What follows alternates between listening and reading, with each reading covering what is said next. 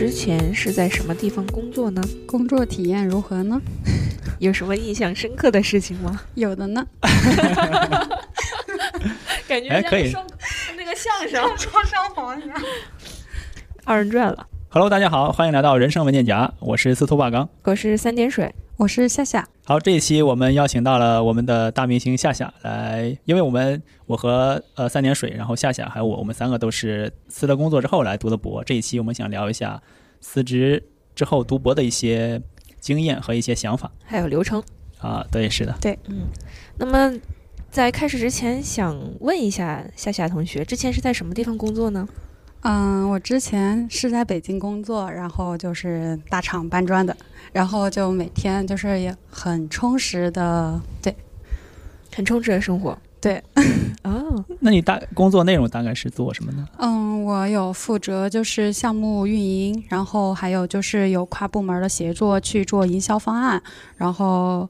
对，大概就是这样的。其实更多的，因为在互联网的话，就是大家每个岗位的职责分得很清，你就是一颗螺丝钉，你就把那个呃你该做的那个细致的事情做好。但是其实很多的流程啊什么的都很完善，你只需要去协同就好。更多的是去如何跨部门的协作，然后去一起做好推动好这个事儿。就是说你需要按照他们的要求来完成这个项目，就是完成更重要一点，是吗？嗯，对，就是要有结果，就是能够看到数据，最主要的是看数据，就是啊转，就是比如说呃转化率怎么样呀，然后库销存就是各种就是比率怎么样啊，还有最后的盈利怎么样呀，就是要看一个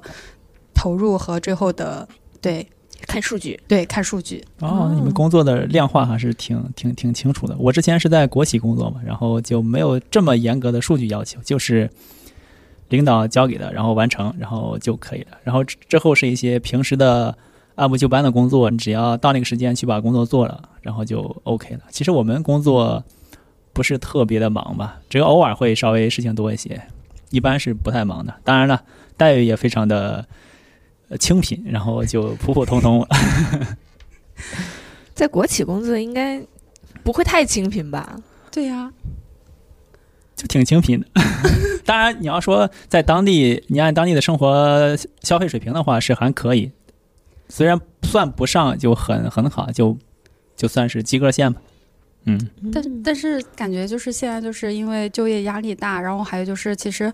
呃，比如说呃，大家很多人刚开始的时候，一八年、一九年、二零年的时候，大家都会争先恐后的去互联网，但是因为就是整个的一个行业对行业受到冲击，然后其实很经常有人在 N 加一的就。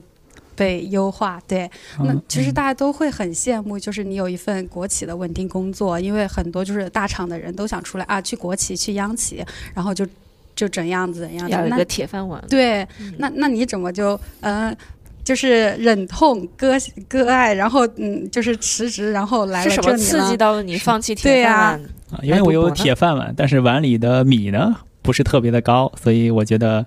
有点饿，所以还是想呃换一个赛道试一试。那为什么后来会想到读博了呢？其实关于读博的话是这样的，就是其实我性格比较多动，然后呃爱天马行空的去想象。然后就双子座嘛，对，呃，刚开始的时候其实没有过这个读博的打算，因为呃，后来在硕士快要毕业的时候，有一个朋友，嗯，特别就是我们在硕士期间一直就很好嘛，然后他就说夏夏，我们一起去读博吧，就是说啊，因为他叫你一起读博对组团啊组团对读博，对对对，然后他就一嗯，就是跟我讲，就是啊，就是呃，吕博士，然后什么什么的，就是以后啊，就是在呃你呃多久之前有有份稳定的工作就会很好啊，然后就每天会给我很多安利这种博士的一些政策啊或者什么的。你种草。对对对，我就说好吧，那我试，呃我试试，我申请一下。我就写了一个研究计划书，然后去联系我呃相关方向的一个导师。因为我本科结束了之后，我就去另一个国家工作了。但是呢，不是遇上了疫情嘛？因为我是一九年那一年毕业的，嗯，遇上了疫情之后，我就觉得，嗯，那我要不要读个硕士？然后我就在就是，呃，学了一下，就考了一下雅思，然后解封了之后，马上去考了第一场的雅思，然后出了成绩，马上递交了，在系统快要关闭的最后一周多，然后递交了我的硕士申请。哦，对，就这样子，就是开始了硕士学习。硕士结束了之后，又开始就是工作，工作了之后就，对，又出来读书了。你的读书申请都是雷厉风行，感觉非常的紧凑又快速。就是所以说，就是有时候可能就是想到了，然后就是脑子还没有跟过来，就是已经去做了。所以说我，有我觉得有时候我还是给自己一点时间，去更多的去思考自己做这个决定可能会带来的东西。你之前是在哪个国家工作？就是马来西亚。啊、马来西亚。对，那为什么后来最后会到新西兰这边读博呢？是这样的，就是我最开始的第一就是拿到的博士的申请是也是马来亚，然后呢读了一学期之后，然后有另一个朋友跟我说要不要试试新西兰，那当时呃拉你读博的朋友是在是在马来西亚吗？呃没有，就是他还没有定下来，就是要读在哪里读，啊，他只是确定要读博士，对但没有他定到去哪儿确定要读。对，然后然后我就说那你们没有想一起在一个地方读吗？对，后来就来了这个地方来这，个地方了，一起来了啊新西兰。对，哦，然后反正就是，所以说我就，嗯，上了一些上了一学期课，然后又临时的决定了申请了这边的学校，对，就又来了这边。哦，那来这边是因为你的朋友在呃，其实也也也有，就是就是在自己当时有个对比吧，因为嗯，就比如说，是奥克兰就是大学的 QS 排名是非常优秀的，欢迎啊大家报考。呃，对，也是吧，就是，但是我觉我之前的那个学校就是 Q QS 排名也行，如果说就 QS 排名的话，就是那还不太，行，但是但是我觉得不一样的点是，嗯委屈您下凡了。没有没有，就是就是不一样，完全不一样的体验。我觉得这两个地方读博，包括和国内读博，我知道就是感觉完全是不一样的体验。来这边的原因其实很简单，就是我在那边有工作过，然后也在那边读过书。在马来西亚工对作过。对我，因为我本科毕业就是那边工作了嘛，嗯，然后在那边工作过，也读过书，就是觉得猎奇的那种心态，就觉得啊，我好像就是想熟悉了，没有什么对就是新鲜东西没有什么。新鲜的东西了，我就说要不要去探索一个别的地方。然后后来了解到，就是这边的话，咋说呢？它的学费就是相相比较下来，就是我对，可以几乎是最 OK，便宜的。对就是因为因为你没有办法，您看就是呃美国、英国、澳洲这那几乎些。就是排除到自己付学费的这个选项的。对嗯，然后还有就是，嗯，欧洲，欧洲的竞争非常激烈，对对对，就是啊，我当时也在欧洲套词过，老师都不带理的。对，然后还有就是港澳，然后反正就是都有考虑吧。最后感觉下来，哦，好像就这里我可以就是差不多，如果说自费的话，我可以 cover 掉它的一个费用。对对是，对，所以说就来了这里，然后再加上后期就是对它的一个了解，对于这边的一些政策啊什么的，就觉得来这里是一个不错的选择。呃，这边跟大家稍微讲一下，奥克兰大学读博的话，学费加保险是现在是多少？九千，九千多，九千九千多，九千三吧，九千啊，九千三左的右。纽币，对对，合人民币也就不到四万。不到四万嘛啊，四万万左右，嗯，差不多。还是一个相对能接受的数字。那你来这边大概半年多，呃，这段时间的体验怎么样呢？说实话，就是从一刚开始的时候就觉得很新奇，嗯嗯嗯，就是哇，就是和北京的节奏完全不一样，啊，对，是。就是非常大云泥的是的，对这边不会那么那么拥挤，那么这边大家都很放松，很 chill。对，嗯，然后遇到了一个很好的房东，会教我们探索很多的东西。呃，我还就是在后院儿有种过蒜苗，虽然说我已经第二次把蒜苗给方向放反了。蒜苗种反的意思是你把叶子种到地里吗？对，就是就是它应该好像是嗯把那个什么方向怎么放一下，我老觉得它啊应该是那个上面细的地方在上面。我我我也不记得，我到现在就有好像还是有点搞混了，就是不知道蒜苗到底怎么样才能长出来。哦，就是是把蒜的方向放反了，对吧？，然后放在那个里面，然后它的绿芽就往往土里下里面长。对，往土里长，然后后来我去翻过来，然后才长好的。那看起来反过来也是能长的，只是可能长不大吧。对，就是再过一段时间就活不了了。对，就是嗯就是就是会体验很多事情，就是觉得很新奇。然后后来的话，慢慢的就恢复到就是去探索自己的研究方向，然后慢慢的去看很多的文献，然后找数据，然后就这样子就一天一天就过去了，就感觉时间过得非常快。而且就是整个的过程的话，就是你觉得你忙了吧，好像也忙了，但是你说有什么成果吧，好像又没有。是这点我非常非常有同感，因为我是二三年的一月份来嘛。之前我线上入学，但是线上的话，在家我是边工作，然后晚上下班去学习，其实效率不是很好。然后到这边才算是比较一个全身心的一个一个读博的状态。这刚来之后也是就很好奇，因为这边的气候啊，然后大家的生活状态啊，跟我之前待的城市是完全不一样的，就很新奇。对，然后之前待的城市没有任任何一个城市在路上有这么多的非常陡峭的坡的，从来没有这样过。是的，我感觉比重庆的坡都陡。，嗯对对，是我来了之后头一个月，因为还要找房，然后之类的，走路走到脚上都磨的都是泡，甚至一个泡好之后泡里面继续磨泡，就完全不夸张。就是还有一件特别囧的事，来了这边不知道是坡的问题还是什么的问题，我竟然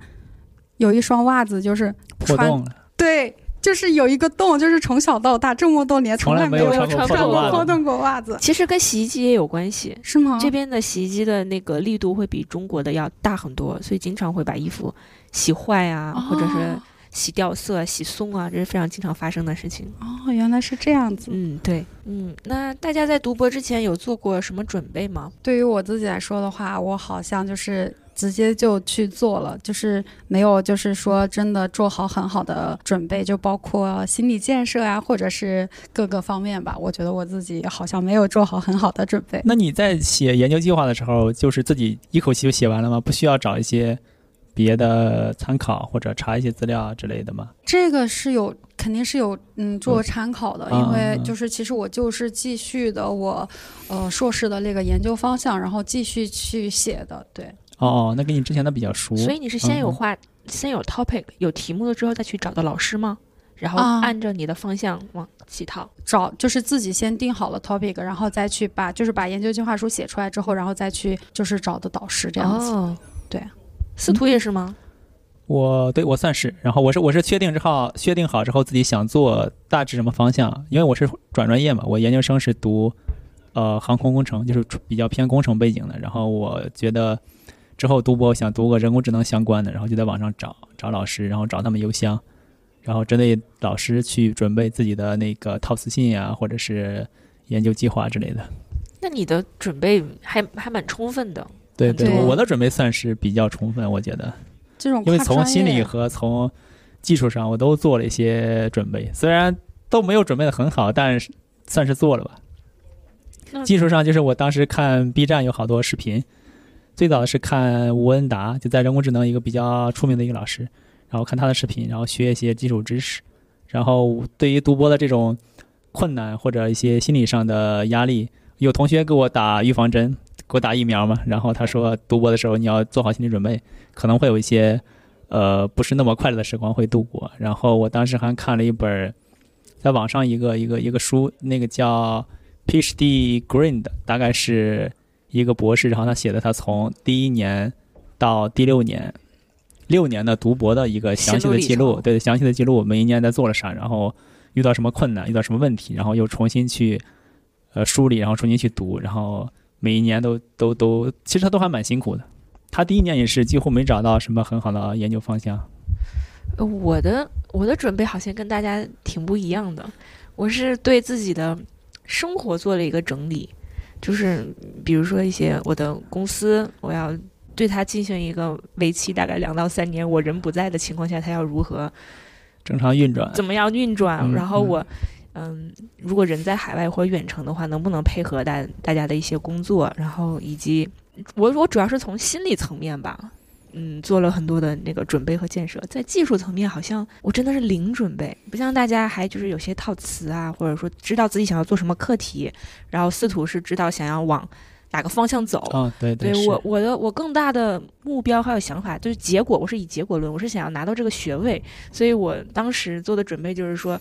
我要选什么课题能以能让我以最快的速度、最小的代价拿到拿到这个学位，嗯嗯，所以跟大家一听好像那也是一个非非常高效的一个准备，我觉得。对，所以当时我对于我做什么课题和做什么方向，嗯，其实是没有概念的。我跟我的导师，因为就是他一直带我带了我七八年，所以跟他关系比较熟。然后在跟他讨论读博这个问题的时候，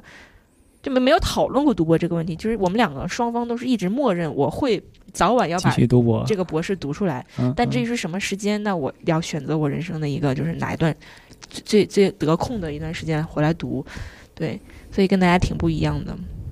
但是感觉你这种很好呀，就是都给了我很大的自由。对对，就非常的自由，然后也可以就是自己就是和导师的也很熟悉，然后他也都知道你这个各对各方面的。对对，因为你们相当于你你对在导师这方找导师方面是比我们更快和更因为我在新西兰长大嘛，所以在这也是一直在澳大读的本科、研究生都是跟着同一个导师。你相当于是先选导师后选 topic 这样。对，没错。嗯嗯我从来没有考虑过任何其他的学校、国家或者其他的导师，就是一门心思我就是要读他的。但但当时我读的时候是比较幸运，是我们先有了项目，然后才有了我，就属于我回来做这个项目，然后把对，因为一般有的一些 PhD 的项目也是，比如说会有有资金、有有有 funding，然后才有项目，然后需要招一些博士，他们会这样去。对对对对我当时是并没有说第一选择，并没有说我要去新西兰找某某某老师去读博。我当时只有一个大概的，比如说我要想读人工智能相关的，然后就去全世界好多地方去找老师，然后去发邮件。就像刚刚讲的，欧洲我也有发邮件，有一些就老师就没回，有一些回完之后看我的背景跟他不是很贴很很契合，就只是夸了我的英语答的不错，然后没有从专他说你的专业，当时那个老师是做那种医学机器学习相关的嘛，他说你既不医学也不机器学习，好像跟我们的不是特别契合，然后非常感谢你的面试，然后就就就结束了，那个还是有回复的一个。那为什么两位在二硕和读博之间选择了读博呢？就是就是，我觉得我们不管是我们读博，很多人的目目标不同嘛，就是有些人可能是为了实现自我，然后有些人可能，但是我们最终要落到现实的点，就是我们需要去找份工作。因为我自己就是感觉到，就是现在的硕士的，就是市场价格和博士的市场价格其实是很，就是差别还是蛮大的。嗯嗯、对，就算你读了一个二硕，你二硕，呃，就是你可能刚读二硕的人可能会因为觉得第一个就是自己的兴趣爱好，就想去再去读另一个方向；第二个的话，可能是觉得说之前读的那个硕士不方便就业，或者是之前读的那个硕士的排名没有那么好，就是为了落户啊或者什么什么的再去读个二硕。但是，如到了最后的话，你找工作，你二硕就算读的 top，就是 QS top 十的，你最后的拿到的都是和硕士的价格是一样的。哦，就不管你是十还是二十，就都是按硕士同样看待。就是就是嗯对，就就是你的市场价都是一样的。所以 QS 一百的博士会比 QS 十十的硕硕士要高吗？嗯，也不能这么论，不不能这么论，就是嗯觉得博士的话，就是国内不是有一些公司会有就是呃博士的一些项目，还有就是哦有博士才可以。对于对，还有就是对于一个像中国就这么多的人口，嗯，然后每年硕士毕业生是多少，每年博士毕业生是多少？虽然说也有出现过就是教育过过度的问题，但是就是还是不一样，就是你可能会就是有未一些选择的路会对更广一点。水涨就是船高，会就人家会更宽阔一点。呃竞争者多，然后可能要求的 bar 就会更高一些。对，是这样的。所以说，就是，嗯、如果说就是为了性价比的话，就觉得，嗯嗯，读博还是博还是不错的虽然说它这这条路和，但但是它真的和读硕士是会完全不一样的那种感受。嗯，对嗯是你会觉得差别特别大吗？具体体验在哪里啊？嗯，我觉得读硕士的话，其实更多的是，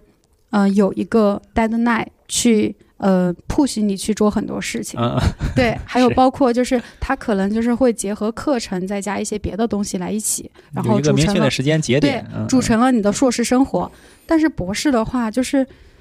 从刚开始的时候，就是读博的话，就觉得它是你选择的一种生活状态，嗯嗯，它是一个很长期的一个生活状态和一个生活方式一样。对嗯，就是然后嗯，你说它它又是好像是你的第二次再就业，我觉得就是就是每个人对读博的这个定义是不一样的。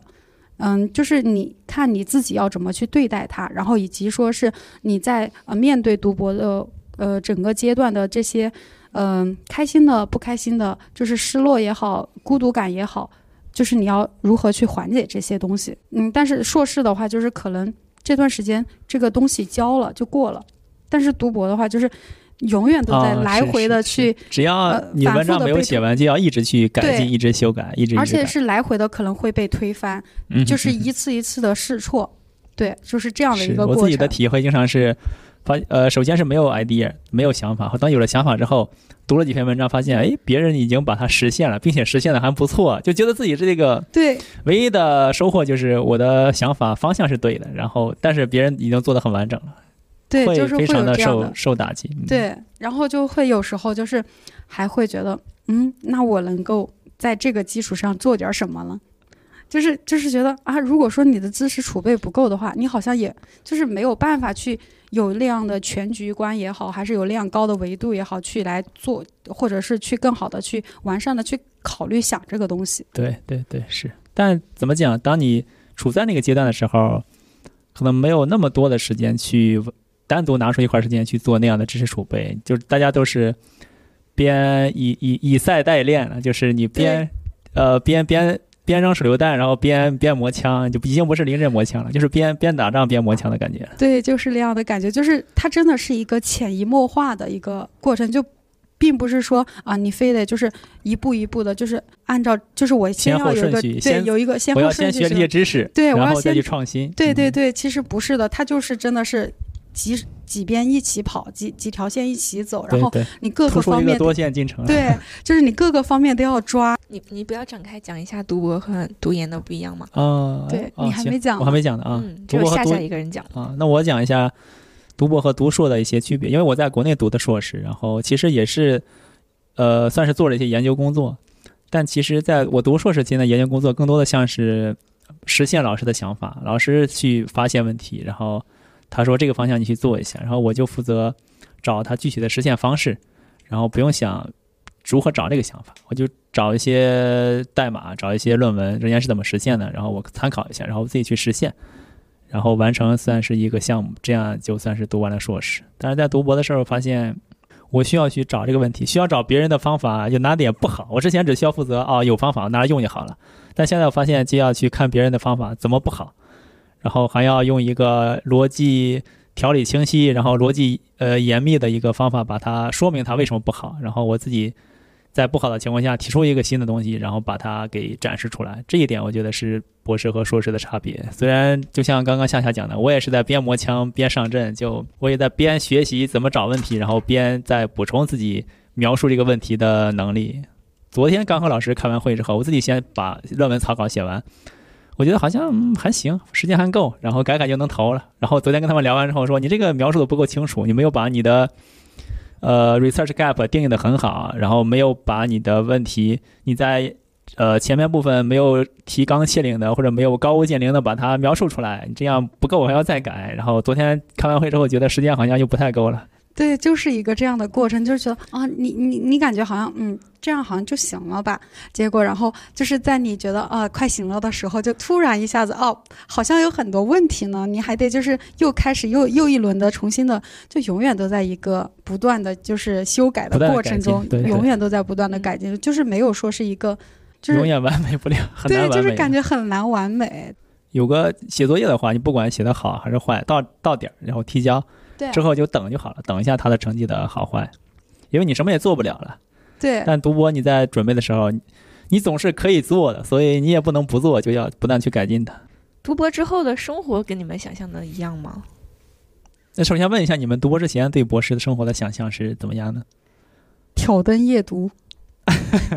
我在读博之前，嗯、设想了我在读博的时候的生活是要比现在更加丰富多彩一啊，点。那比如呢，会有具体的想象吗？说实话，我之前以为我可能会是在一个团队里面，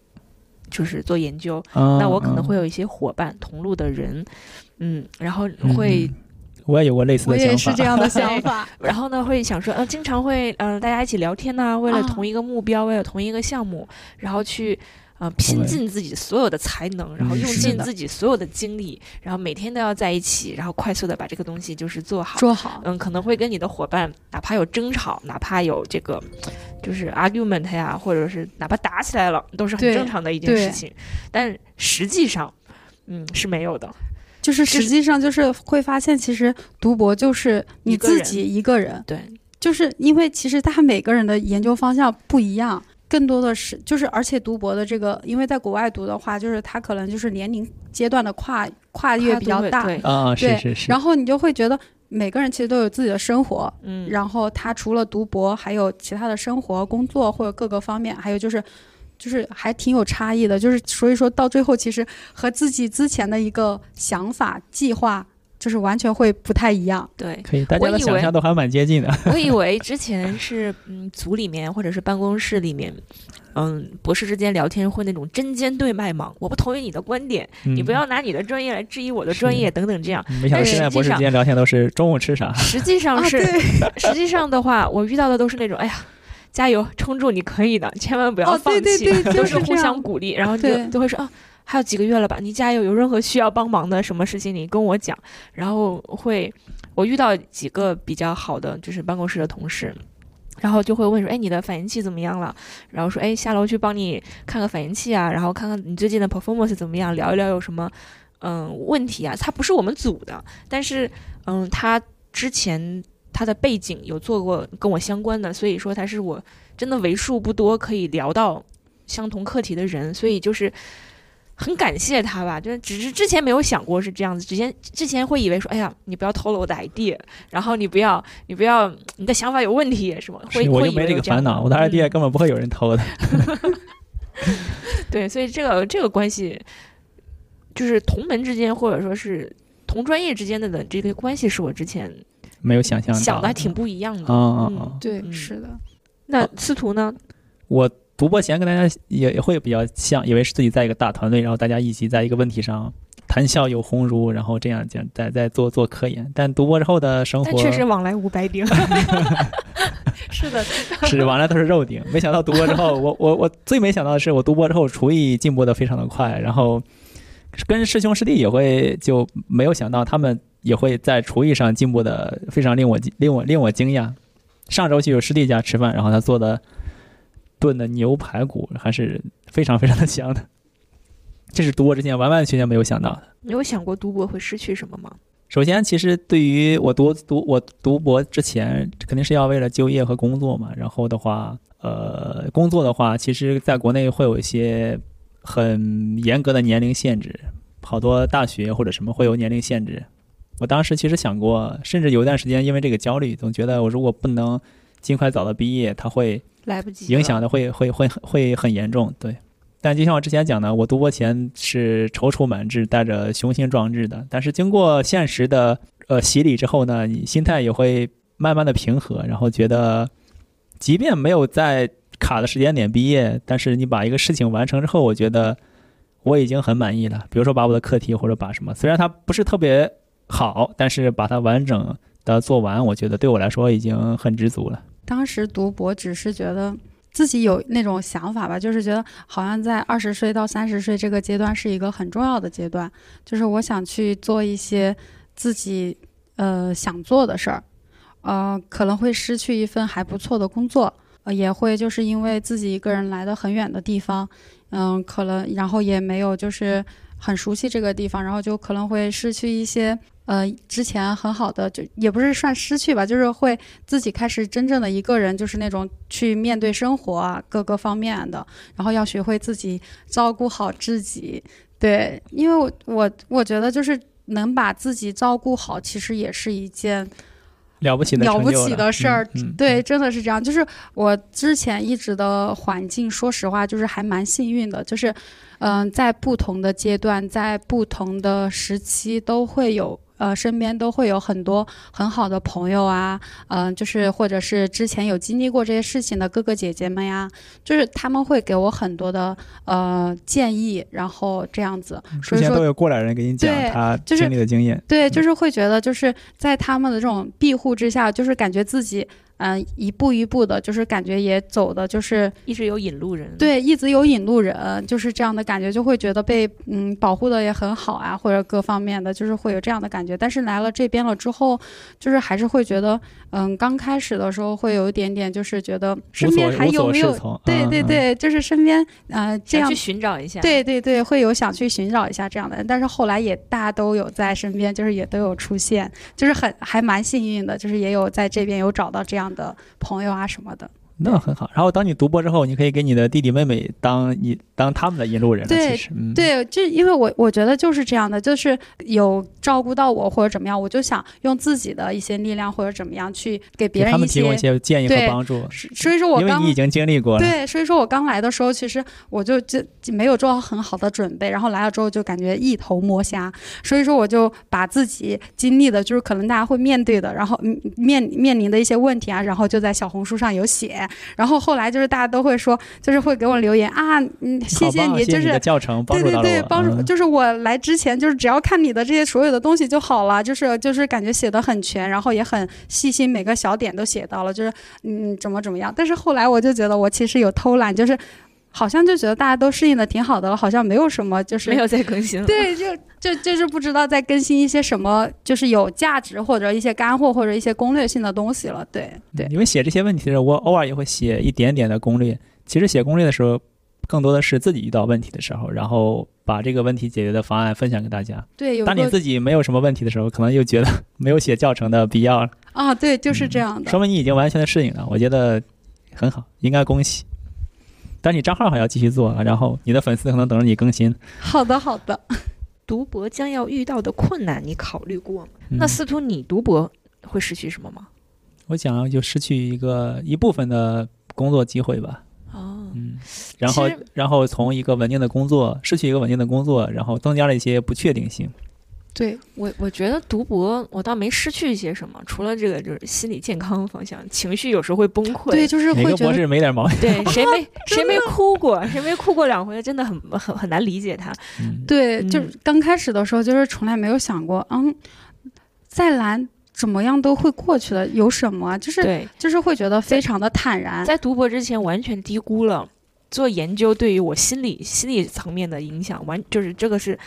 我我绝对是低估了它的影响。当然也不能完全。嗯，埋怨说读博吧，也有可能是随着年纪的增长，女性之间这个激素和荷对尔蒙对对对我的影响也非每个人常的大在人生。的这个阶段就会遇到问题，只是我们恰好在这个阶段是在读读博博。对嗯，或许你在工作也会有类似的问题呢。嗯，好像比较少吧。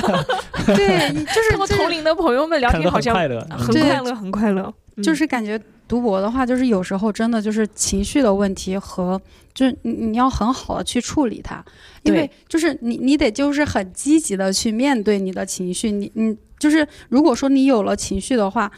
嗯，你可能会花很多时间去解决你的情绪，所以说你就是更好的话，就是让自己不要有那些多么那么多的情绪，就是不要去想那么过多。抗压能力要要很强才行。我就这几年大大的提升了我自己的抗压能力。嗯，是看来还是很有收获，大家都能收获然后不错的抗压能力抗压能力。对，除此之外，我觉得读博倒是没失去什么。嗯，我得到了确实蛮多呢。除了就是在科研方向这方面的得到，就是知识这个方面以外，我觉得我在社交方面，我的这个社交圈子和圈层得到了很多很大的提升，也不能说提升吧，就是拓拓展、拓宽了很多，拓宽了拓宽了很多。我接触到了很多嗯不同领域的人，嗯嗯，他并不只是我专业方向的，因为我是做嗯水水环境相关的。我在这几年接触到了很多嗯新西兰本地的一些嗯，比如说一些 EV 的 representative，就是嗯叫什么部部落的代表首领，然后他会。跟我聊很多关于环境他们的想法，以及他们的这个呃对未来的设想。包括昨天我去参加了一个活动，它它它这个活动的名字叫 The Voice of Ocean 海洋之声，它讲的是环境呃海洋环境的这个保护，它对于天气 climate change 对它的这个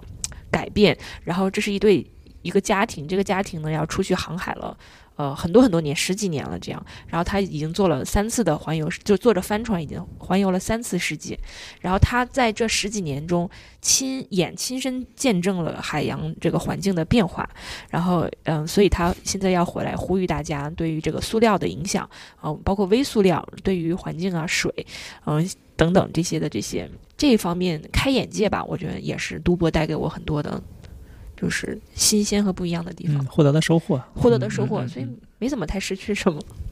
嗯，挺好，挺好很棒，有收获就好。然后刚刚聊我们聊到读博的一些困难或者什么，那你读博之前是有什么事情是让让你觉得比较快乐吗？嗯，嗯，三点水觉得读博期间最让我欣喜和快乐的一件事情就是自由，我不用朝九晚五坐在办公室里，哦时间比较自由时间很自由。